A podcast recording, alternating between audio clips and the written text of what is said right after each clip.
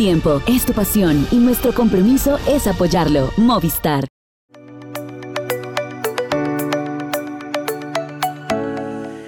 ¿Qué tal amigos? ¿Cómo están? Bienvenidos a Pendiente Máxima. Estamos en el tránsito de una semana bastante importante del Tour de Francia, pero pues hay que hacer un análisis de lo que ha sido la primera. Han existido muchos cambios debido a ausencias importantes muy temprano para algunos equipos y bueno, otros han tomado como esta carrera como un gran trampolín, ganando varias etapas. Usted ya sabe que nos estamos refiriendo a un sprinter en especial. Tenemos también lo que ha sido una brillante victoria por parte de Nemic van Bleuten en el Giro de Italia, eh, un equipo fortísimo, además el equipo Movistar para hacer esta plataforma. Y también tenemos una historia muy bonita alrededor del ciclismo joven mexicano que se ha presentado al CB Tour que usted ha escuchado en alguna ocasión antes. Ya hablaremos qué es el Tour y por qué es tan importante este resultado para México en la categoría sub-23. Y por supuesto tendremos todo lo relacionado con la Vuelta a Antioquia y una charla que tenemos preparada con Diego Pescador, el campeón. Vamos a abrir siempre con una sonrisa y con un saludo muy especial. Ahora que estoy en Bogotá, estoy más cerca de ti, Marisol. ¿Cómo estás? Hola Goga, saludo especial para ti y para todos los que nos siguen cada semana en Pendiente Máxima. Por supuesto que te sentimos más cerca ahora durante el Tour de Francia y estamos prestos para comentar un poco lo que ha sido esta intensa semana y lo que se aproxima en el ciclismo durante los eh, días que siguen. Pues Mari, la, carrera ha sido yo creo que una de las más vibrantes porque, bueno, el escenario propio de la carrera, como se ha constituido, eh, digamos que el trazado nos ha dado mucha ilusión. Hemos tenido relativamente pocas bajas, aunque bueno, pues hay que hablar de algunas bastante importantes, pero el duelo entre el, el campeón defensor y el campeón de hace dos años permanece, digamos que intacto. Ahí nadie se ha podido meter, Ahí ellos están cara a cara y hemos visto un poquito, se, inclina la balanza de un lado, de repente se inclina del otro pero hemos tenido rápidamente este, este duelo. Hasta lo que hemos visto, Mari, ¿qué te parece la reacción de Tadej Pogachar tomando en cuenta pues que el hombre venía con dos días de carrera al Tour? Sinceramente nos ha hecho sentir como que no ha sufrido ningún contratiempo en los últimos meses. Ha llegado retador nuevamente con con ese ímpetu de ir a buscar la carrera, de si se ve en alguna situación adversa, pues tratar de revertirla al día siguiente, como lo hemos visto durante la primera semana.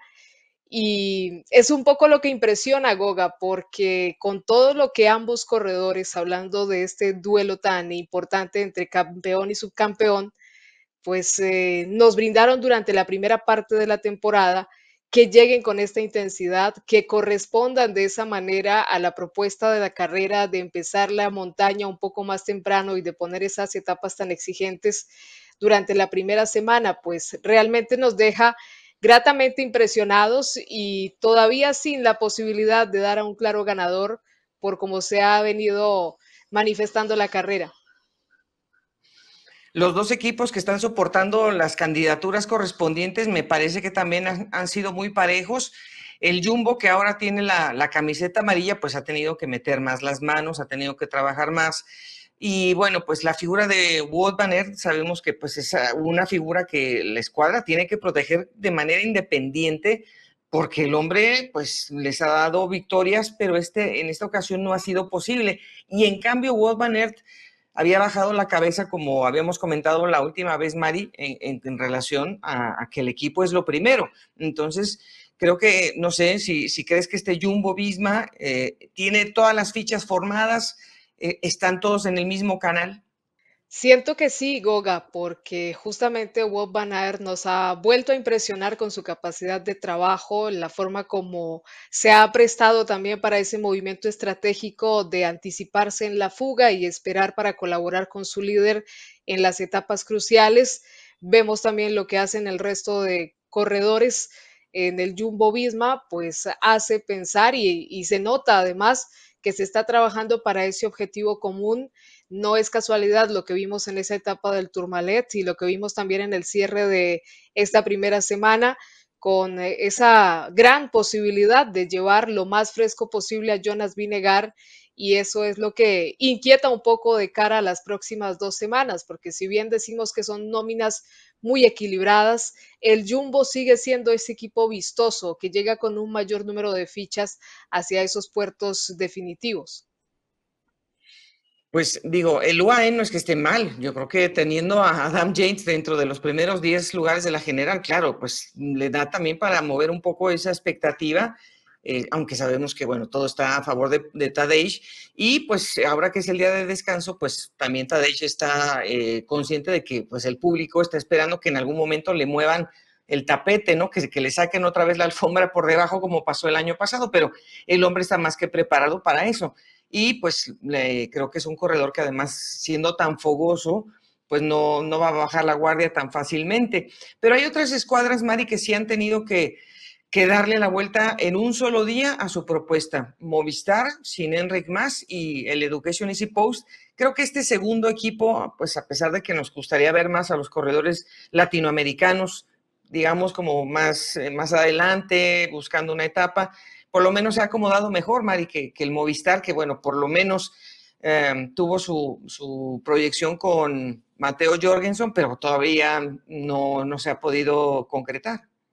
Creo que el propio EF Education Easy Pods nos marcó desde el primer día un poco los objetivos por los que venían, si bien era cierto que las fuerzas se iban a enfocar en contribuir con la causa de Richard Carapaz, Nelson Powell había demostrado que venía en un gran momento y eligió su objetivo, un objetivo para el que ha correspondido muy bien, que lo ha buscado y que ha tenido el respaldo de sus compañeros. Yo creo, Goga, que a veces es muy interesante y sobre todo por lo que mencionas de esa parte de los latinoamericanos, que si bien es cierto nos gustaría verlos buscando etapas y demás, el EF Education Easy Pods nos está enseñando lo difícil que es alcanzar cualquier, cualquier objetivo en un Tour de Francia, cualquier camiseta, y nos lleva un poco a quienes seguimos el ciclismo, pues a comprender todo ese sacrificio y todo lo que hay detrás. Ahora, no tengo duda que en las etapas que restan, si se da la oportunidad, vamos a ver alguno de ellos pues buscando esa posibilidad desde la fuga. Claro que está tan difícil porque estamos viendo a los equipos incluso atacar hasta con tres corredores si es que quieren apostar por una victoria de etapa en estas etapas de montaña. No, y, la gente que todavía no, no realmente entra en la dificultad de la velocidad que se está ejecutando todos los días. Estamos arriba de 40 kilómetros por hora, incluidos días que tienen un gran desgaste de metros positivos. Entonces, no está fácil organizarse para estar en la fuga, no está fácil que caigan los que tú quieres en la fuga, porque bueno, pues son movimientos muy, muy rápidos y demasiado exigentes, pero eh, sí, por supuesto, hay mucha gente que extraña eh, no, no, ver más adelante a Rigoberto en la clasificación general, aunque realmente, bueno, el equipo igual se destapó en estos últimos días diciendo que ellos venían solamente a la clasificación de la montaña y nunca nos dijeron eso desde el principio, pero bueno, pues se tuvieron que ajustar de cualquier manera. Y bueno, eh, Movistar me imagino que también, a ellos sí los hemos visto todos los días en una o dos presencias en la fuga, pero bueno, estuvieron muy cerca eh, con Mateo Jorgensen pero pues eh, no se ha podido. Y en cambio, el equipo de la Astana, pues que, se va a quedar sin Cavendish, eh, no, no, o sea, salvo Harold Tejada, Mari, es que el equipo no, no, no se ve de otra manera. Sí, es un poco complicado el panorama y era el impacto que recibía el equipo también con esta infortunada noticia del retiro de Mark Cavendish con su lesión de clavícula no solo por lo que representaba, el hecho de que fuera su última temporada, de que intentara el récord y todo lo que ha sembrado Mark Cavendish alrededor de su figura en el Tour de Francia, sino porque era la apuesta de la Astana también durante la temporada, el tener esa exposición mediática y esa posibilidad de, buscar los sprints, que seguramente, pues no, no me atrevo a garantizar que iba a lograr una victoria, pero se iba a ver ahí como un gran protagonista, porque también en el apartado de los velocistas se está viendo un altísimo nivel competitivo pero digamos que ahora el panorama pues es un poco más desierto. Puede incrementar las posibilidades de un hombre como Harold Tejada, pero también es muy complicado, Goga, porque los equipos generalmente acomodan su estructura a unas posibilidades o a un objetivo y hacer ese cambio a veces dentro de la carrera pues no sale de la manera que se espera.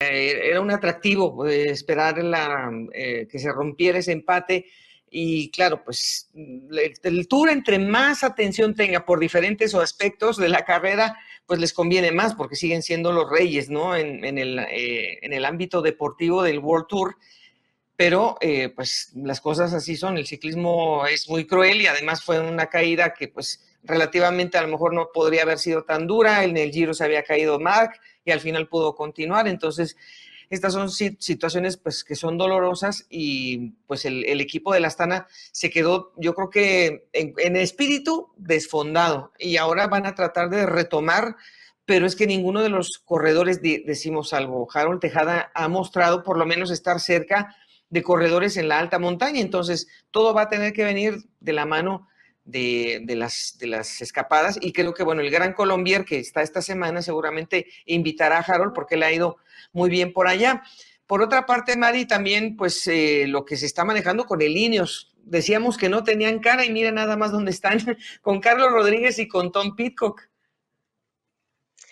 Sí, pues eh, creo que lo que también habíamos advertido era esa variabilidad que tienen en su talento o esa cantidad de talentos diferentes que tal vez en un buen momento pueden apostar por eh, liderar el equipo. Mm, ya sabemos que en ese, en ese segundo y en ese primer lugar hay dos corredores muy superiores, pero hay ciclistas que pueden medirse también en ese duelo y por qué no en algún momento pescar en río revuelto, sobre todo con el talento que tiene un equipo como Ineos Grenadiers, con una joven figura como Carlos Rodríguez que sigue creciendo, que sigue acoplándose también a la exigencia de ser un corredor joven en esta época y si se quiere llegar a ser líder de equipo, y un Tom Picot que siempre nos ha mostrado también una gran capacidad, eh, un muy buen eh, digamos, talento para estar también ahí defendiendo la cara del equipo.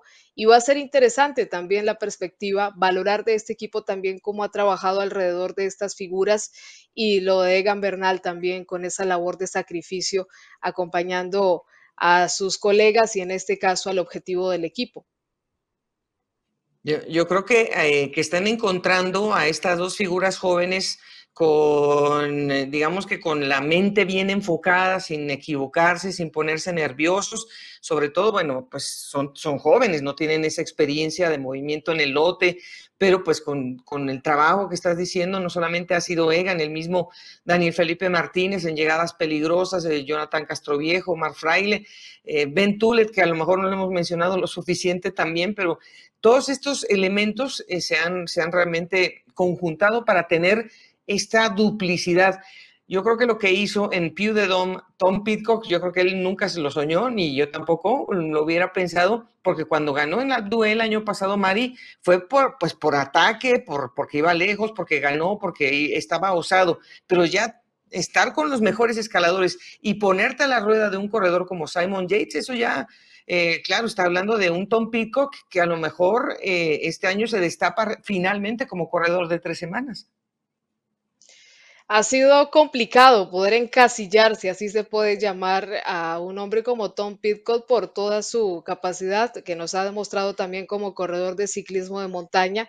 Tal vez ha perseguido algunos objetivos que no le han permitido del todo enfocarse en esa posibilidad de ser un corredor de tres semanas, pero tal vez esta situación que estamos comentando le permita tanto a él como al equipo descubrir esa opción de buscar una muy buena posición de clasificación general y de involucrarse en esa pelea, porque insistimos, el equipo como tal tiene la capacidad todavía de respaldar a un líder, como lo vimos en su mejor época del Sky y, esta estructura que se ha mantenido, tiene todavía muy buenas fichas para pelear y ojalá puedan catapultarnos a estas figuras eh, jóvenes durante lo que queda del Tour de Francia.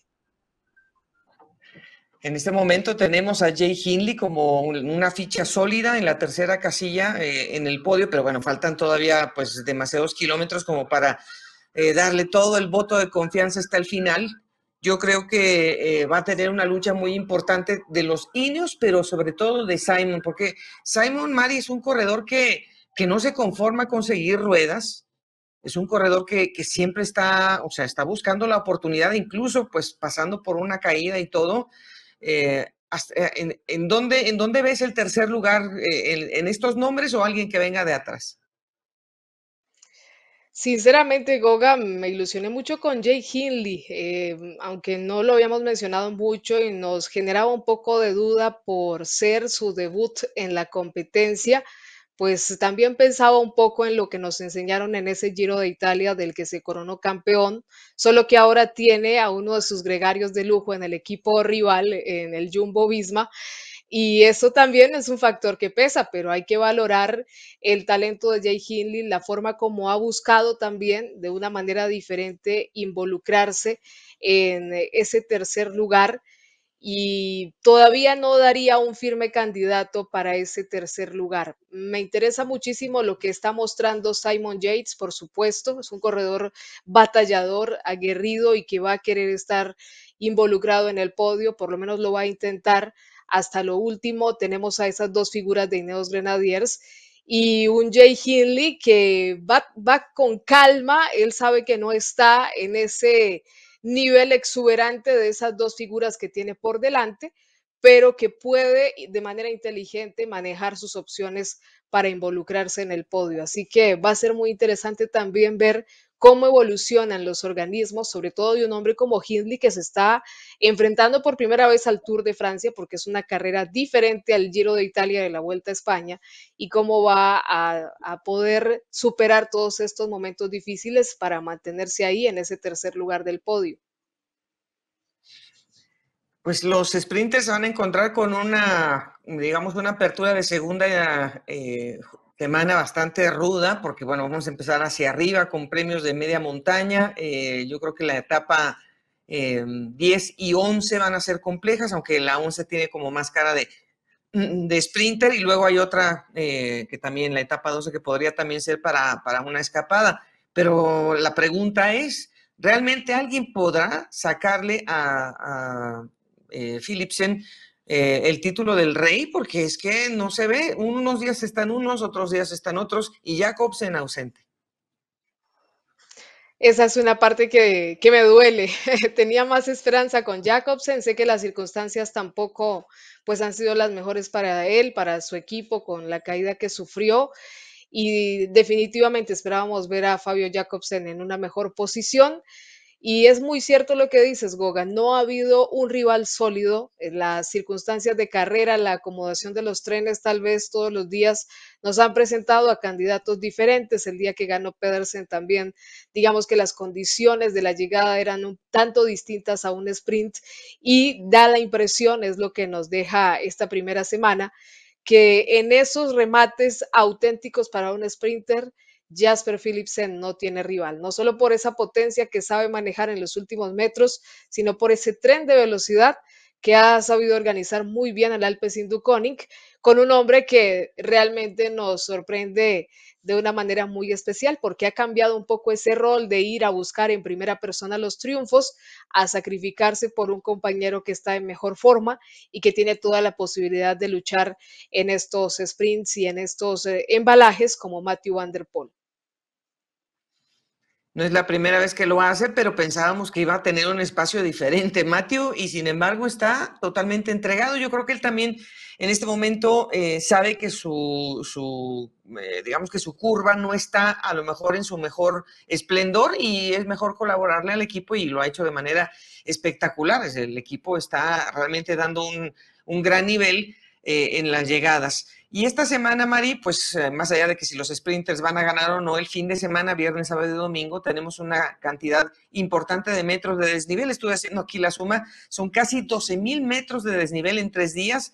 El primero que es lo que decíamos de la Colombier, que bueno, es una subida larga, con una media, pues yo creo que eh, exigente del 7%, no llega a 2.000, pero a 1.500 sí, y me parece que esa podría ser una buena opción para los corredores colombianos si es que pueden hacer eh, presencia en una fuga. Luego tendremos la, la, del sábado, pues no va a llegar en alto, pero va a tener el Joe Plan, eh, que es eh, una, una, cima también difícil con bonificaciones y luego vamos a llegar a Morcín en, una, en un descenso con tres premios de, de primera categoría y uno de categoría especial y el fin de semana lo que muchos podrían decir que puede ser una de las etapas reinas porque va a llegar en alto Mari en el Mont Blanc con tres eh, subidas de primera categoría y el Mont Blanc, que es más corto porque es de 7 y casi al 8%. En este fin de semana, ¿quién crees que tenga la ventaja y si vamos a ver ganar a colombiano o a francés? Porque también cabe la posibilidad. Pues en el duelo por la clasificación general sigo apostando por un duelo muy cerrado. Em, aunque Pogachar se ha mostrado incisivo, creo que Jonas Vinegar va a tener la posibilidad de defender esa camiseta amarilla. Las diferencias creo que van a seguir siendo muy cortas y bueno, veremos qué nos trae este duelo, pero sí veo que el apoyo y la capacidad que también nos ha mostrado en este tipo de puertos, Jonas Vinegar puede jugar a favor. Vamos a ver cómo manejan y cómo administran estas diferencias los dos corredores. Eh, alcanzo a pensar en la posibilidad de un colombiano, por supuesto, por estos puertos que no solo son muy exigentes, están a un desnivel bastante alto, sino porque también son muy históricos para los nuestros. Se va a dar la posibilidad seguramente de buscarlos desde la fuga. Y si el panorama pinta como en el cierre de esta primera semana, pues el interés de la clasificación general va a estar entre ellos y la fuga va a tener una gran probabilidad de buscar la victoria de etapa. Eh, la victoria francesa puede llegar, pero está bastante complicado. Veía a David Gaudú cerrando una semana con bastante dificultad. Veremos qué pasa también, aunque hay una amplia lista de corredores que pueden estar ahí buscando protagonismo. Yo creo que, bueno, Román Bardet es de los que también pues, no tienen nada que perder también, ya se ha quedado fuera de, digamos, de una expectativa más alta de clasificación general y bueno, pues esperemos que bueno, Colombia y Latinoamérica pueda brillar. Pienso que, Daniel Felipe Martínez va a ser menos vigilado que Egan, porque aunque Egan esté en una circunstancia diferente, pues sigue siendo Egan Bernal. Entonces me imagino que él será un poco más eh, responsable de estar al lado de las fichas y creo que Dani tenga esa oportunidad y yo le confío mucho también a Harold de que pueda estar adelante, pero de eso ya estaremos hablando la próxima semana porque le vamos a dar la vuelta a la hoja para irnos a Italia. El Giro de Italia terminó en Cerdeña con dos etapas en esta isla, eh, con un escenario distinto, en una gran actuación también del equipo Movistar, pero sobre todo de Annemiek van Bleuten, que llega a su cuarta victoria eh, en esta competencia, en donde pues en esos primeros años eh, en que ella participó, claro, llegó con una perspectiva como la tiene ahorita por ejemplo, Paula, Paula Patiño, de llegar a ayudar a una magnífica eh, Marianne Vos en esos años que le tocó de apertura mm, profesional a Nemic. Pero cuando, el, cuando las cosas no estaban saliendo muy bien, llega eh, una, la primera grande, eh, Mari, en España, y luego llega esta segunda grande en, en, Italia, y se componen las cosas porque Anemic está ahí. Después de ese duelo que vimos en la Vuelta a España con Demi Bollerin, pues pensábamos también en cómo iban a manejar esta posibilidad de buscar un nuevo título en el Giro de Italia femenino, una carrera que han logrado trabajar de muy buena manera, en la que eh, Annemiek van Bleuten ha sabido administrar muy bien su experiencia, si bien decíamos que no tenía ese cierre en puertos de montaña, de alta exigencia. Sí tuvimos por ahí un par de cierres en montaña, pero no fue como la Vuelta a España que sí nos puso un poco más esa perspectiva, pues eh, nos permitió ver diferencias eh, muy eh, digamos, muy cortas, con diferencia o con referencia a lo que hemos visto en otros años en los que la misma Annemiek van Bleuten se había impuesto y nos presenta también a varios nuevos talentos que vienen ahí no solo en la búsqueda de ser líderes de un equipo para clasificación general, sino también en el apartado de la velocidad, de las etapas tipo clásicas. Creo que vimos un panorama muy variado en cuanto a talento femenino y lamentando muchísimo pues el abandono temprano de Elisa Longo Borghini justo después de una victoria. Sí, caray, esa sí, esa sí dolió bastante. Eh, el equipo estaba muy entusiasmado con el nuevo look, que bueno, les ha funcionado en el Tour porque ya tienen su, victoria. Pero bueno, el equipo, eh, lo más importante de un equipo y sobre todo en el ciclismo femenino es que una escuadra no se deja caer aunque se haya ido una gran representante, digamos que la favorita para, para mover la carrera. Y en cambio, eh, eh Gaia, Realini, sí, Gaia Realini ha hecho la, la apuesta es una competidora pues que pues está relativamente fresca en la mente de los aficionados, pero que tiene una gran calidad y sobre todo es una gran escaladora y a pesar de que es muy compactita, que es una competidora pequeña, no le tiene miedo tampoco a, pues, a meterse a los grupos eh, para no perder tiempo y eh, nos, ha, nos ha recuperado la imagen del Lidl Trek. Pues ha sido una oportunidad muy importante que ha sabido aprovechar esta corredora que también nos dejó una gran impresión en la pasada Vuelta a España femenina, eh, justamente manteniendo ahí la figura del equipo, a pesar de que se iba una referente que llegaba en un gran momento después de ser campeona nacional, después de firmar un triunfo y tener la posibilidad de estar ahí al lado de la mejor del mundo en este podio de una gran vuelta, pues nos habla del talento al que se ha hecho el Little Trek eh, con Gaia Realini. También Goga, pues destacar que a pesar de que no hemos visto a ese dominante Isdy Works, con corredoras que han tenido también un proceso lógico, porque no es solo llegar a dominar de la noche a la mañana, lo ha, lo ha demostrado la propia Annemiek van Bleuten, pues nos está dejando a dos figuras también muy jóvenes que en este caso buscaron etapas, tal vez no tuvieron la mejor posición en la general, pero sin duda Blanca Bass y Nian Fisher Black van a ser corredoras que van a dar de qué hablar en el futuro. El equipo se presentaba con una perspectiva diferente también a esta carrera. Y ah, pues incluida dentro de la clasificación general tenemos que pues mencionar también a otro equipo que recibe un nuevo patrocinador que es el DSM Firmenich y que bueno metió a Juliette Labou eh, en el podio, que bueno, pues yo creo que hay equipos que están tratando de, de, sacar la cabeza del, del, del, mar que está ocupando esa primera fila de, grandes equipos a lo mejor aquí nos hizo un poquito más falta eh, una, figura más adelante del francés Jesues, de las damas, pero lo de Juliette Labou, eh, siendo una corredora también, yo creo que con muchas ganas de protagonismo, pues finalmente el DCM creo que también se, vale, ¿no? Que, que, prepare también la escena para el Tour de Francia, que ya no está muy, muy lejos. Se destaca esa figura del equipo. Es cierto que también eh, conjuntos como el Canyon SRAM vale la pena destacarlos, dominando también con talento joven como Chloe Daiger y también ganaron la etapa reina con una corredora alemana. Pues es también algo de destacar, de poner aquí en el comentario.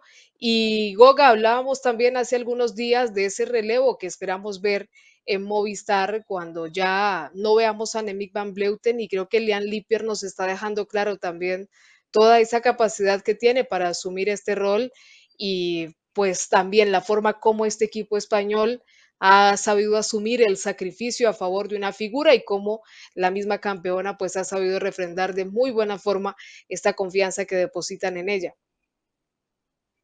Sí, definitivamente que, que ahí viene empujando eh, Paula Patiño también entra en los, entre las mejores 20 de clasificación general. Y yo creo que si hay algo que, destacar necesariamente de Paula es que eh, es sumamente confiable, es sumamente estable, tiene, como, como todo, seguramente tendrá un día bueno, un día malo y dependiendo de la estrategia del equipo, pues se hará un sacrificio un día más que otros, pero, pero es una de esas eh, competidoras que siempre están al lado de las, de las protagonistas. Entonces, en algún momento Paula será recipiente, como hemos visto en otras ocasiones, de, pues de, una, de una candidatura a, estar liderando un equipo, Mari, pero es que yo creo que si la gente está esperando un primer lugar, pues en algún momento llegará, pero Paula Patiño, su primer lugar está dentro de la fila del, del equipo, siendo la mano derecha de la competidora que esté buscando clasificación general. Es una labor invaluable y es una corredora difícil de encontrar. Yo creo que siempre tenemos en los equipos de masculino o femenino a esa figura en la que el líder puede descargar fácilmente una responsabilidad de trabajar, de, de poner incluso un día malo para hacer esa fuente de apoyo, pues creo que Paula Patiño ha venido haciendo ese camino. Es admirable también la forma como ha ido creciendo dentro del equipo, se ha ido ganando esa confianza siendo una corredora tan joven y la experiencia que está acumulando es invaluable. Ya llegará su momento, pero si algo hemos visto en el ciclismo femenino es que esto es un proceso muy largo, de mucho sacrificio, de mucha entrega y aún vemos a grandes campeonas todavía pues eh, haciendo justamente esos sacrificios y no siempre alcanzando el resultado. Por ejemplo, en esta oportunidad, María Nevos no pudo llegar a la victoria y es una corredora que siempre está ahí en los primeros lugares. No es fácil porque a este nivel todas se preparan y todas están buscando el mismo objetivo. Bueno amigos, eh, ya hablamos de World Tour, pero queremos tocar también algunos calendarios que son importantes, sobre todo por cómo se están utilizando por algunos eh, ciclistas de Latinoamérica. El CV Tour, que está en su décima tercera edición, es una competencia muy importante, la más importante que hay en Rumania, y es un escenario en donde eh, Colombia específicamente ha tenido una gran proyección para los corredores jóvenes que ahora conocemos como grandes campeones. Ahí fue campeón eh, ganador del título, Egan Bernal.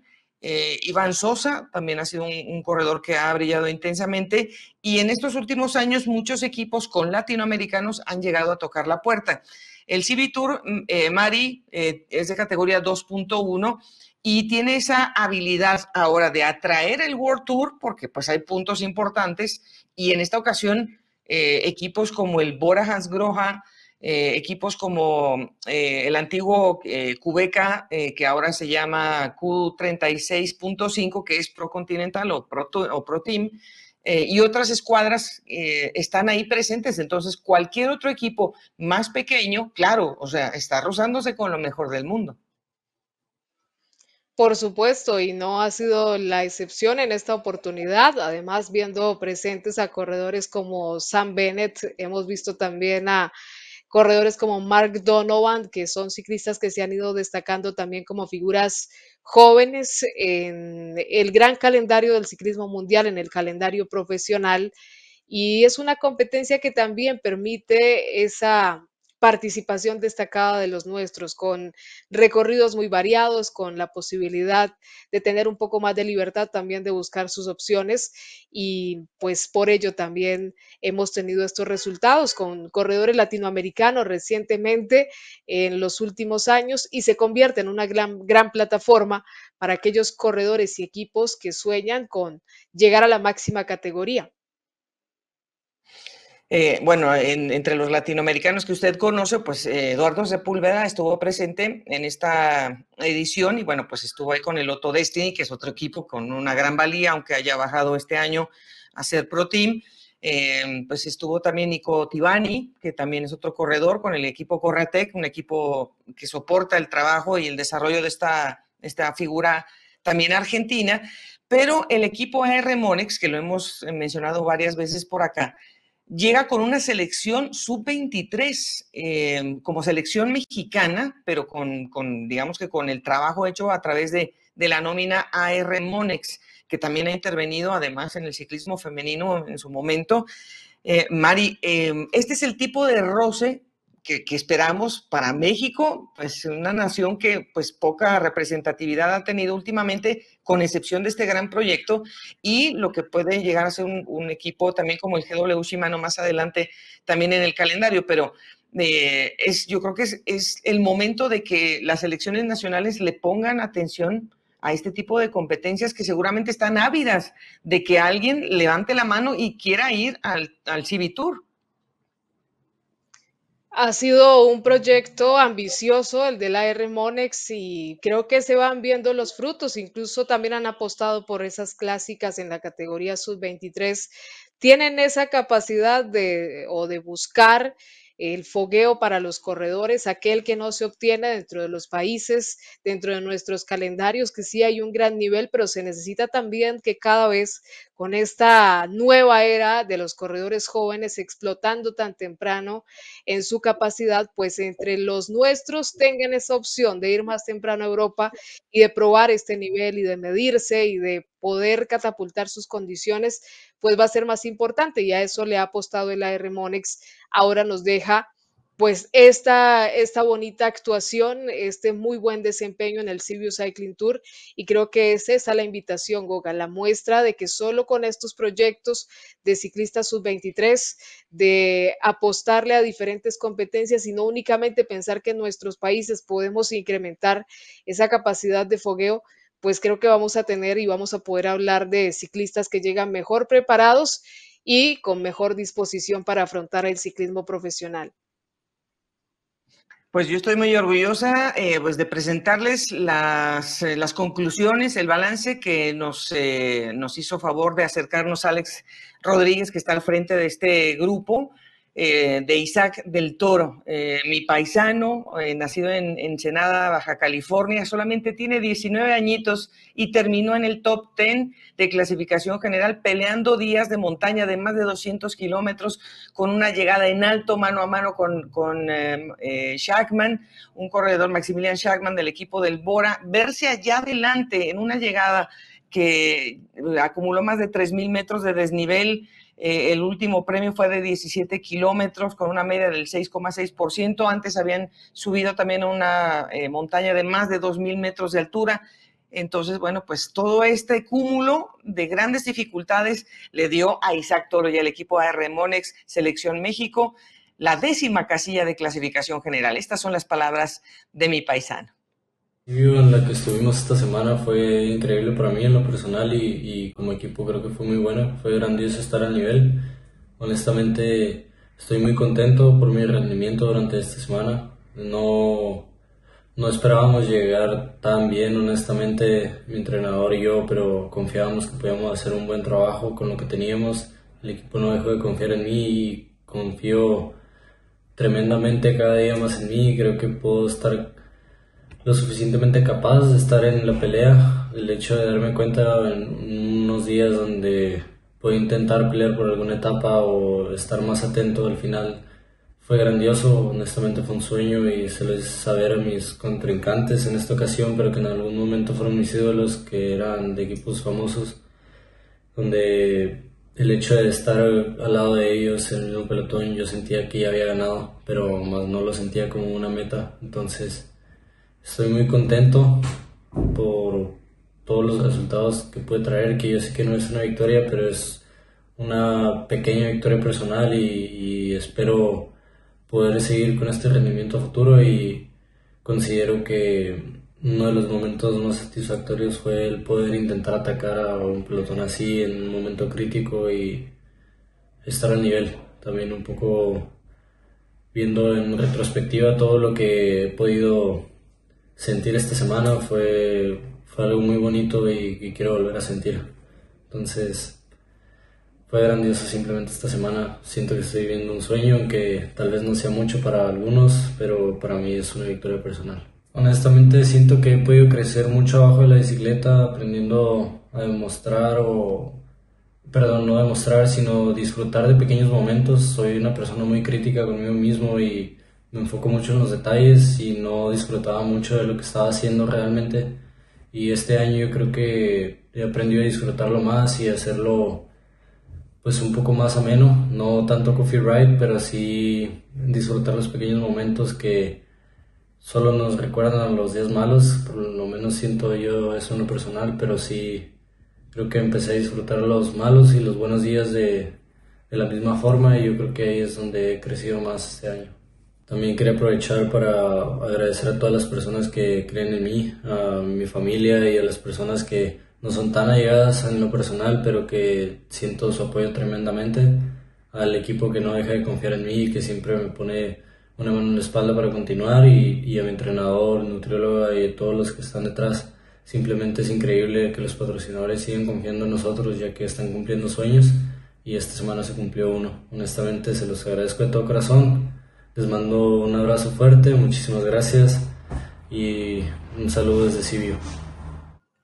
Pues Mari, eh, yo estoy bien contenta por esto que está pasando con, mis, muchachones eh, en el ciclismo, tan jovencitos, ya, ya, ya están dando de qué hablar, pero también estoy muy contenta porque vas a, eh, partir en un, en un, par de días hacia un nuevo reto profesional también, vas a estar en el Tour de Francia, entonces te queremos desear el mejor de los éxitos, disfruta la experiencia y bueno, pues tendrás allá igualmente eh, pues muchos, muchos valores de Colombia y pues por supuesto Andrei que, estarán ahí para, a la mano en este gran circo que es el Tour de Francia para los periodistas. Pues así es, Goga. Esperamos que de verdad sea una experiencia muy importante. Eh, hemos disfrutado siempre muchísimo el ciclismo y creo que es el sueño de cualquier periodista poder estar ahí en esa Gran Carpa del Ciclismo. Por acá estaremos seguramente contando algunas de esas experiencias y con voces esperamos también de los protagonistas. Y para cerrar, Goga, pues también decir que México tiene que estar orgulloso también de su ciclismo en Juegos Centroamericanos y del Caribe.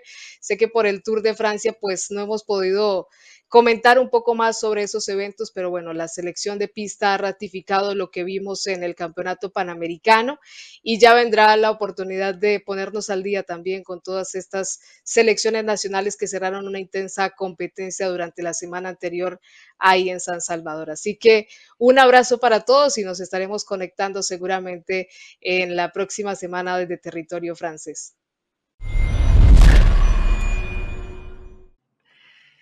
Bueno amigos, pues ¿qué creen? Tenemos invitado especial, está fresquecito este hombre, la verdad, de lo que acaba de hacer el fin de semana, pero primero vamos a saludar a Eder Garcés, que nos hace favor bañarnos, nuestro socio con ADN Cycling y pues que además estuvo presente en la Vuelta a Antioquia. ¿Cómo estás? Un saludo especial ahora desde Bogotá, Eder, hasta Medellín.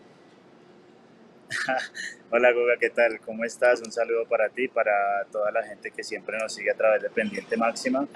La verdad que ha sido muy especial esta carrera, un fin de semana muy, muy especial, porque hemos sido testigos de, de una historia muy bonita, una historia de inicio y una historia que se va a recordar yo creo que durante varios pasajes de lo que, de lo que hagamos en esta trayectoria en el ciclismo. Otro corredor que aparece de la nueva generación, jovencito, y que da un golpe de autoridad entre los élites de Colombia. Estamos hablando de Diego Pescador y celebramos todos que un chico de 18 años gane una carrera del calendario nacional contra los élites. Claro, y precisamente además en un aniversario tan importante de la carrera, cumpliendo medio siglo, la, la Vuelta a Antioquia, pero vamos a, a darle la bienvenida Estamos aquí con Diego Pescador, quien acaba de tener una gran exhibición durante varios días a muy alto, a muy alto nivel. ¿Qué tal? ¿Cómo fue todo de regreso a casa? ¿Cómo estás, Diego? Hola, Goga, ¿cómo estás? Muy bien, gracias a Dios. Eh, bueno, oh, bastante. Eh, regresé feliz, contento a la casa por, por la alegría tan inmensa del título en. Y bueno, ya estando con la familia. Bueno, pues eh, Eder ha sido testigo de, todo lo que pasó este fin de semana, pero antes de que él te haga una pregunta, sí quiero que nos hables acerca de, de este conjunto tan, tan bueno que se formó eh, con, con, la estrategia que te tenía a ti en mente también como, como una posibilidad para el equipo. Sí, bueno, yo creo que desde el principio de año el equipo me ha cogido muy mucha confianza y confianza y paciencia.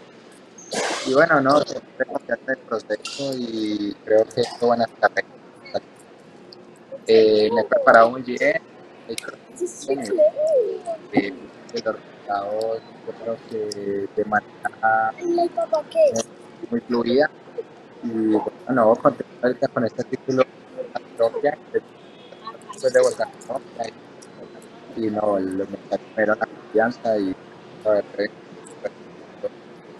con la victoria todos. Eh, Eder, eh, pues tú, tú, fuiste también, como decíamos, testigo de, de, cómo se conformaron las cosas eh, para darle el contexto también a, nuestra, a nuestros amigos que nos están siguiendo.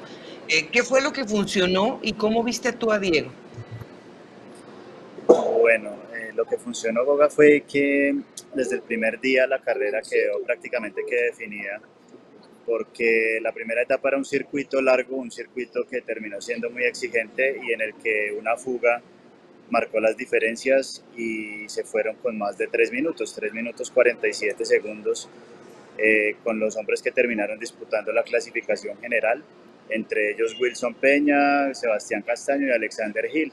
Diego Ochoa ganó ese primer día Y pues Diego entró cuarto, no bonificó ese día, pero se veía muy bien, se veía muy fuerte y venía con buen ritmo de carrera de la Vuelta a Colombia, donde fue 11 en la general y el campeón de, de los jóvenes, el mejor sub-23. Entonces digamos que la carrera ya desde ese primer día quedó prácticamente que sentenciada en favor de estos hombres y Diego supo gestionar la diferencia con mucha sabiduría, con el apoyo de, de un gran equipo que lo cobijó, que confió en él como corredor de clase, que no miraron su edad, sino que miraron las condiciones en las que venía. Le fue muy bien en la crono, terminó ratificando su buen estado de forma y pues ya lo que hizo en los días siguientes, sosteniendo la ventaja e incluso incrementándola para ganar el título, pues fue algo que también dice mucho de, de la clase de corredor que es él. Claro.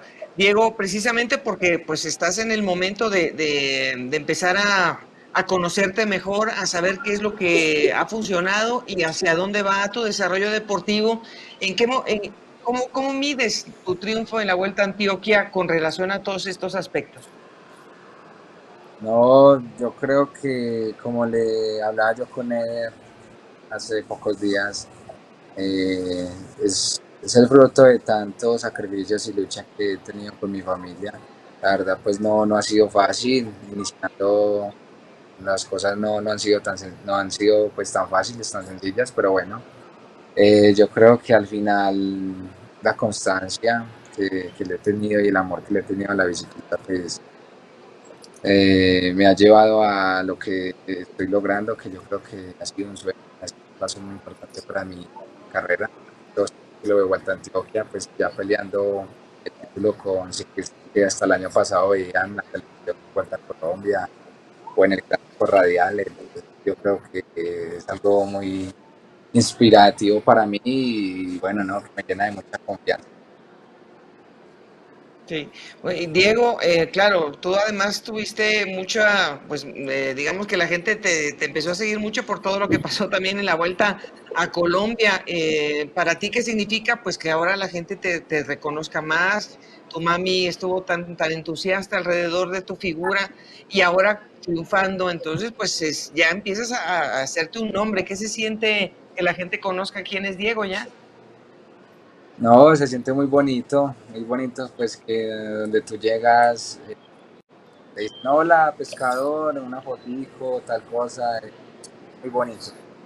Yo creo que es una sensación muy, no sé, que me, a veces me pone conmovedor, pues te va ganando el cariño de la gente y, no, es muy bonito cuando vas en carretera, vas subiendo pescador, vamos, pescador, y uy, ya me conocen.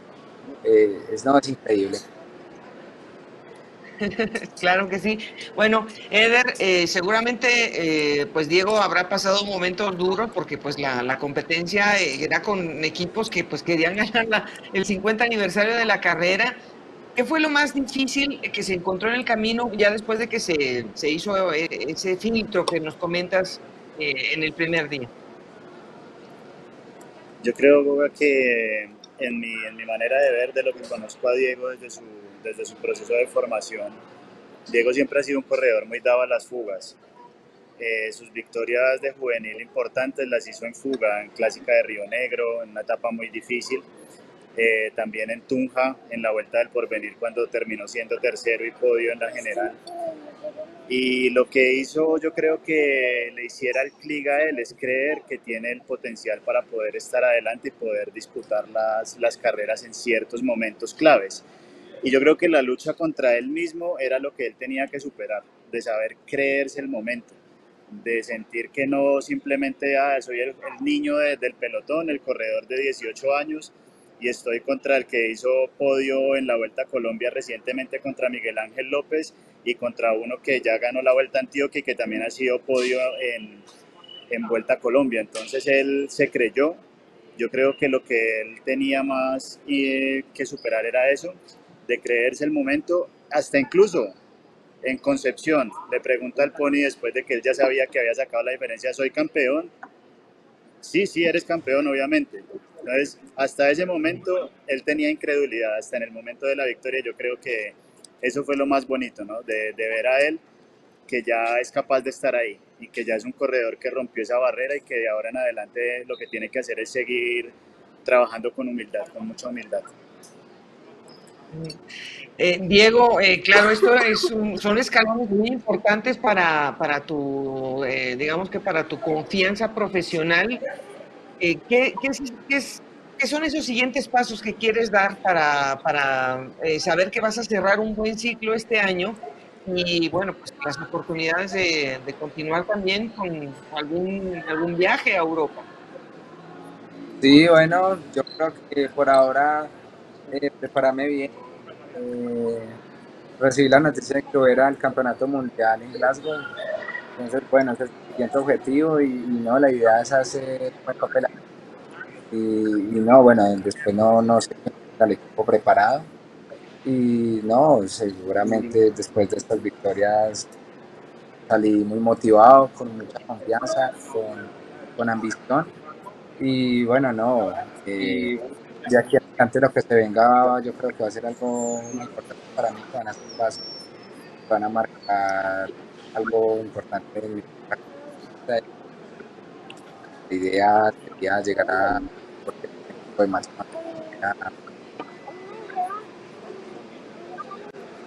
Diego, pues nos da mucha alegría saber lo de tu candidatura a la selección. Entonces, pues ahí nosotros estamos ahí bien pendientes de ti en este viaje que vas a hacer a Glasgow. Te queremos mandar un abrazo muy sincero de felicitación por lo que has logrado en la Vuelta a Antioquia y estaremos siempre en contacto contigo. Muy amable por comunicarnos en estos minutitos. Gracias, Gogati, por la invitación y a ver, muchas gracias. Dios me los bendiga. Igualmente, un abrazo. Qué grande. Qué grande pescador. Sí, bueno, la verdad que, este tipo de contacto, Ceder, eh, nos, deja con, una alegría de que, bueno, la gente puede, puede seguir confiando de que estos muchachos siguen saliendo por todas partes, eh, pero, pero dan resultados y, sobre todo lo que está haciendo el, equipo del GW Shimano que se está también alimentando con, con estos valores. Sí, Boga, yo creo que es algo muy lindo de, de, ver cómo se la están jugando por el talento joven, que es lo que más se necesita. William Colorado también hizo una estupenda vuelta a Antioquia, ganó la etapa en Taparto, eh, fue vital para el triunfo de Germán Darío Gómez en la, en la Vuelta de la Juventud, también fue pieza vital del equipo en el Giro Next Gen y tiene 19 años. Es que ellos dos, Goga, son amigos, pero son más que amigos, son hermanos han crecido desde infantil los dos y la vida los ha puesto a los dos en el mismo camino, en el mismo equipo profesional. O sea, estamos viviendo una etapa muy linda de estos dos corredores que esperemos que se pueda refrendar con el tiempo, ¿no? Porque esta es una edad muy sensible en la que hay que reconocer, pero tampoco ponderar al máximo porque hay que dejarlos que también tengan su sano crecimiento y que puedan llevar el proceso como, como se debe para que puedan brillar definitivamente en las grandes ligas. Claro. Pues bueno, ya que estábamos el tema del equipo, pues eh, ¿qué te parece si, de una vez abordamos el tema de, la presentación de, la escuadra que está en Europa para el, el giro del Valle de Aosta? Para que la gente sepa exactamente qué valor tiene esta competencia históricamente para Colombia, históricamente para los sub-23 en Europa. Bueno, el Giro del Valle de Aosta es una carrera hecha para clásicos escaladores y es una carrera que el ciclismo colombiano ha tenido dos momentos puntuales en la historia, que ha sido el título de Alex Cano en el 2007 y el de Bernardo Suárez en el 2014. Luego le ha costado, digamos que bastante al ciclismo colombiano tener un protagonismo continuado en el tiempo. Eh, si ves entre título y título hay siete temporadas y en las últimas pues digamos que no se ha tenido una figuración adelante en la clasificación general. Quizá Santiago Buitrago, que fue sexto en alguna ocasión y tuvo algunos pasajes cuando corría con el Team Chinelli, pero esta es una gran oportunidad de tener un equipo sub-23 netamente colombiano, con un valor como Cristian Rico, que viene haciendo una muy buena temporada, segundo en la Vuelta de la Juventud, ahora en el Giro del Veneto también en el top 10, peleando eh, las etapas con los buenos escaladores, entonces esperemos que a Cristian rodeado de un equipo bueno, pues le pueda seguir yendo bien. Y hago un paréntesis con Mauricio Zapata. A este corredor le quiero poner un ojo muy grande. Es su debut a nivel europeo en carreras por etapas. Ya debutó en el Giro del Medio Oriente, carrera de un día, pero este es un talento de verdad que hay que seguir así como, como lo es Diego Pescador, escaladores buenos y un corredor que puede tener un proceso y un futuro importante. Dentro de, bueno, las características, como dices, es para, para esa gente que, le va bien en la subida. O sea, este año presentan la misma dificultad del Giro de, de Aosta eh, o ha variado un poco porque, bueno, también hay que irse acoplando al, ciclismo en, en, eh, en, el reflejo del World Tour, que pues no necesariamente todo tiene que ser para arriba. No, Boga, mira que es una carrera muy tradicionalista. Desde el primer día hay que subir y son puros finales en alto, es montaña todos los días y la clásica etapa reina que siempre tienen que es finalizando en el Breul Cervinia, el último día que es el último día que define ya el título para los aspirantes a la general, entonces es una carrera netamente para la gente que va de para arriba. El que no va de para arriba, allá no tiene nada que hacer. Bueno, pues entonces va a ser un gran espectáculo. Por cierto, que hace unos momentos que estábamos con Marisol hablamos de la presencia de una selección mexicana, R. Monex, y ellos van a ir para allá. Así que va a estar México y Colombia, van a estar ahí participando en el Valle de Aosta, pues con doble razón, vamos a estar ahí pegados tú y yo de estos resultados. Pero con esta noticia también que nos está presentando Diego Pescador y con los resultados de los Juegos Centroamericanos y del Caribe, me imagino que para, para Carlos Mario Jaramillo pues se han despegado varias dudas eh, Eder, para la selección colombiana que se tendrá que preparar de ya para los mundiales? Sí, Goga, mira, yo creo que en ese aspecto hay, digamos que muy poquitas cartas para elegir, porque, bueno, o sea, desde el primer paso de la temporada, que es el campeonato nacional, ya se van perfilando los corredores que pueden estar, pero del campeonato nacional al mundial hay mucho tiempo, entonces pueden emerger nuevos valores, como en este caso Diego Pescador, que ha tenido una regularidad importante y se ha ganado una casilla en la selección sub-23. En la categoría junior, pues las dos chicas que estuvieron en el campeonato panamericano, las dos Londoño, Angie y Juliana, ellas prácticamente tienen que todo definido para ser las representantes en, eh, a nivel junior en esta competencia. Y en la élite, pues yo creo que la, la pieza fija es Miguel Ángel López. Yo no, no tengo ninguna duda. Es el corredor que ha tenido la regularidad más importante y más resonante de la temporada y además, bueno, vamos a decirlo aquí, no estamos descubriendo nada. Miguel Ángel es un corredor que está en América, pero que tiene nivel europeo. Entonces, yo creo que él va a ser una carta vital para esta selección y pues vamos a esperar qué puede pasar después del Tour de Francia para que sigan eligiendo esos otros siete cupos que tiene la selección, que tiene en la categoría de élite. Ocho cupos y yo creo que Miguel Ángel López ya está ahí como una de las piezas fijas de este seleccionado. Y pues para, para, preguntarte también acerca de, de, la actuación que tuvieron las damas enfrentando a Arlene y Sierra, que fue pues un, era, era difícil ganarle a Arlene porque sabemos de lo que está hecha, eh, pero ¿qué impresión te deja la selección colombiana en, en ruta? Me parece maravilloso lo que hicieron las chicas, porque es la continuación y la ratificación de que nuestro ciclismo a nivel femenino sigue evolucionando a todos los niveles. Me alegra mucho lo de Diana Peñuela porque pues Diana ha sido una corredora muy constante y digamos que los dos últimos años han sido los mejores de, de su carrera deportiva, siendo ganadora del Nacional, Vuelta a Colombia Femenina y ahora dándose este lujo de poder ratificar su buena condición en la contrarreloj, siendo segunda detrás de una corredora del World Tour, que yo creo que ya, ya dice mucho. Y lo que hicieron ellas pues en este campeonato pues es, es muy loable porque estuvieron en la disputa. Eh, era un campeonato continental bastante competido con gente muy buena, estaba Ned Barrera también, eh, la chica de Bermuda, una chica también muy interesante, y ahí estuvieron, estuvieron en la pelea, estuvieron metidas y yo creo que siguen ratificando lo que ha sido su rendimiento y su temporada a todos los niveles, no solamente en una parte del continente de América. Claro.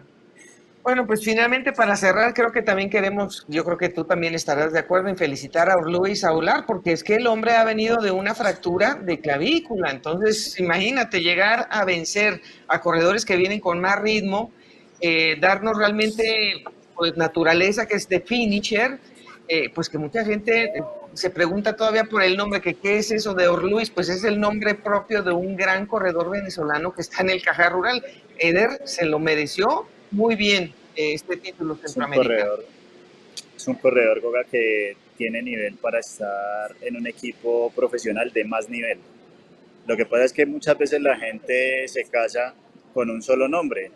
Y si miramos las características del recorrido, el más favorito de todos era Orluis, porque era un final potente, venía de ganar la Vuelta a Alentejo, que es una carrera muy competida, se recupera esta lesión y él ya ha tenido exhibiciones no solamente ahora, él es un corredor que ha venido demostrando regularidad, es el mejor corredor que tiene el caja rular en Europa, así que no estamos descubriendo nada. Y pues Miguel Ángel, obviamente que todo el mundo tenía mucha expectativa con él por lo que hizo en la Vuelta a Colombia, pero no hay que olvidarnos que Miguel Ángel es un escalador puro que ahorita está explotando muchas otras facetas porque está en un momento pletórico pero lo de Orluis es buenísimo, lo de Orluis es muy loable y lo de Orluis es muy merecido. No es un corredor que llegó ahí acaso a ganar un campeonato centroamericano, es un corredor que tiene todas las condiciones y no lo ha demostrado ahora, lo viene demostrando desde que fichó por el Caja Rural.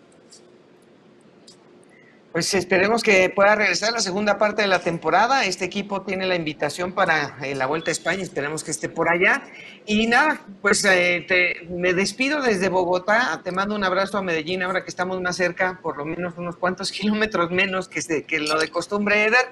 Pero eh, bueno, la próxima semana nos volvemos a conectar porque esto del Valle de Aosta pues ya está a la vuelta de la esquina. Sí, así es, Goga. Estás en mi tierra. Muchos saludos allá a la gente en Bogotá. Y pues nada, seguiremos muy pendientes, muy pegados a la pantalla para seguir viendo Caracol y seguir disfrutando de, del Tour de Francia contigo. Y muchas gracias a todos los que nos escuchan en Pendiente Máximo.